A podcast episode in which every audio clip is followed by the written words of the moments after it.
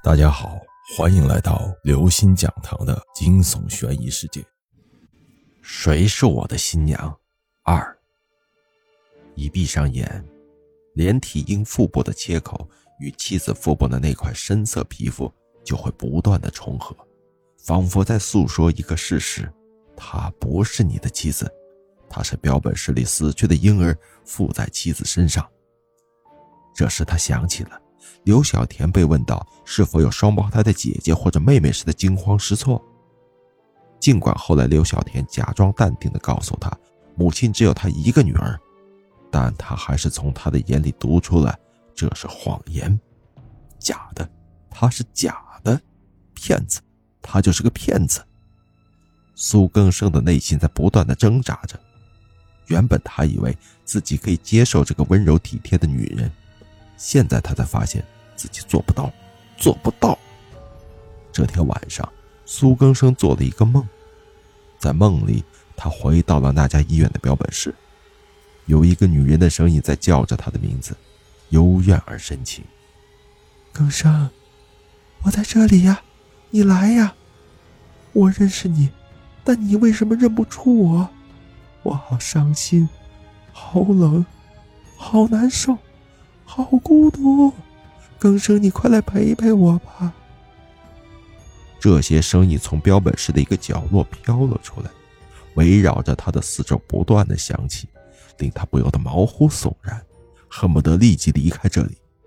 然而他的身体却出卖了他，一步步往声音的来源走去。时间像是过了万年，终于他在连体婴的面前停了下来。此时，浸泡在褐色药水里的连体婴儿，那腐烂了的小嘴一张一合，发出苏更生熟悉的声音。这正是刘小田的声音。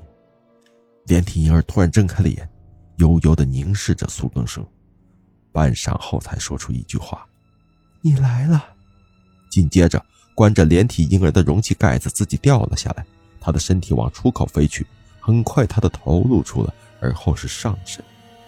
飞出来的同时，他的身体也发生了变化，从头到脚，他最终变成了一个亭亭玉立的美女，最后飘落在苏更生的眼前。因腐烂而显得狰狞的畸形婴儿瞬间变成一个美女，苏更生只觉得心都要快跳出来了。他不仅没有半点喜欢，反而十分的恐怖。连体婴儿变成的女人，乃是刘小田的模样。刘小田伸出手摸了摸苏更生的脸，苏更生想动也不能动，只能任由眼前的怪物抚摸。更生，不，现在我应该叫你老公。呀，这也不对，因为跟你结婚的不是我，而是我的另一半，双胞胎的妹妹刘小美。苏更生的嘴唇动了动，没有说话，但看向眼前这个女人的目光不再那么惧怕了。刘小天接着说：“不管你信不信，我都要告诉你，你现在的老婆不是我，而是我的双胞胎妹妹刘小美，一个早已经死去的鬼，趁机夺了我的身体，并由此顶替了我的鬼，而我却代替了曾经的她，整天浸泡在这难闻的药水中，被前来参观的人看来看去。”他的眼中满是不甘和怨愤，这到底是怎么回事？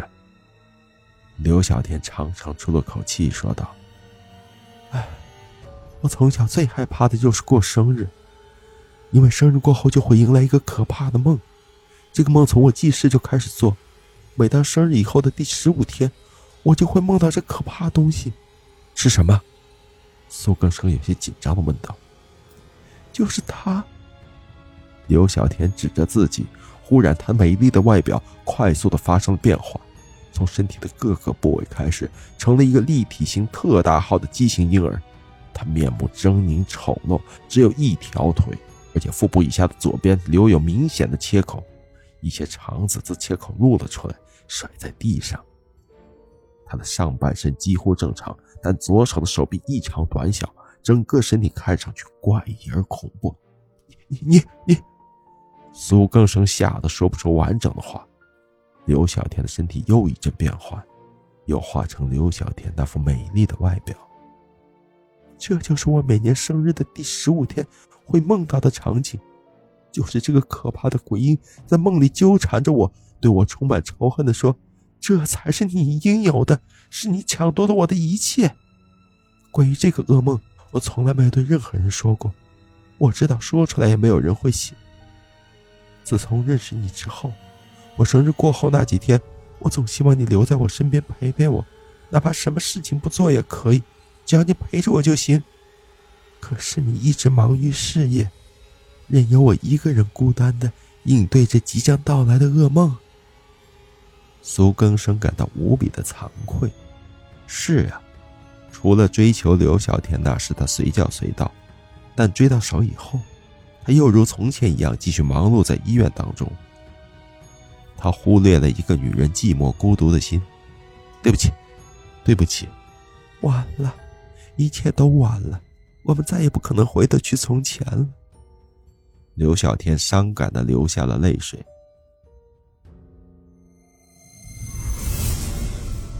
各位听众朋友，本期节目到此结束。如果您喜欢，请关注、订阅、点赞、转发四连击，谢谢您的支持，我们下期再见。